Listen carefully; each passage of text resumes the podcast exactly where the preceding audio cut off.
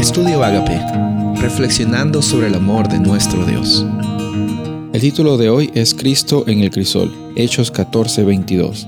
Fortaleciendo los ánimos de los discípulos, exhortándolos a que perseveraran en la fe, diciendo, es necesario que a través de muchas tribulaciones entremos en el reino de Dios.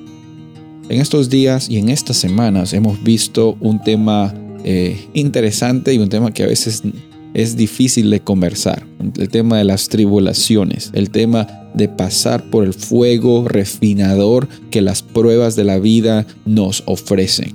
Y obviamente son temas que generalmente no conversamos con personas, eh, con vecinos, con familiares, incluso con personas eh, que son hermanos o hermanas de iglesia. A veces lo que hacemos es, ¿cómo estás? Muy bien, ¿cómo te fue la semana? Bien. Y no hablamos de las tribulaciones, de las pruebas, porque a veces tenemos miedo, comparamos con otras experiencias de otras personas y pensamos que otras personas no están pasando por tribulaciones. Ahora, e, en todo esto, encontramos que Dios no crea las tribulaciones. Dios no está manipulando tu vida para que pases pruebas como si fueran exámenes. Los problemas, las pruebas y las tribulaciones van a suceder en nuestra vida. Una vida que no tiene eh, tribulaciones no existe. Una vida que no tiene problemas no existe. Por más que intentemos compararnos con otras personas que no sabemos cuáles son las tribulaciones que esas personas tienen. Esa vida sin tribulaciones y sin problemas no existe aquí, en este, en este lado de la eternidad, en este lado de, la vida terrenal que tenemos.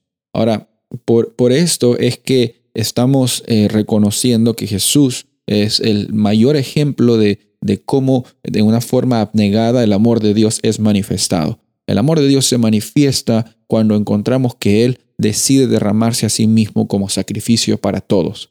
No lo está haciendo para que eh, simplemente eh, tú le debas a Él.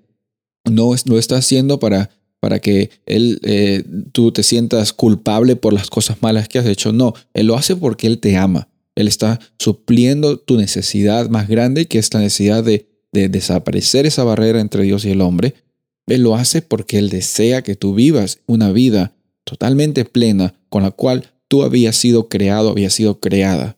Una vida que glorifica a Dios, está glorificando su nombre de la misma forma que está viviendo con gozo y con confianza y con libertad, incluso en medio de los fuegos de tribulaciones. En la, Biblia hemos visto ejemplos de muchas personas que pasaron por pruebas. y vamos a encontrar que en nuestra vida también nosotros pasamos por pruebas y otras personas pasan por pruebas.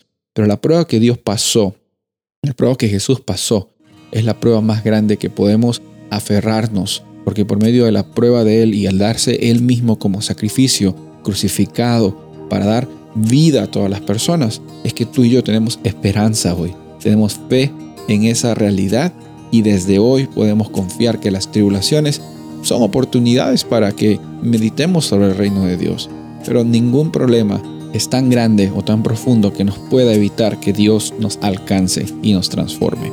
Soy el pastor Rubén Casabona y deseo que tengas un día bendecido.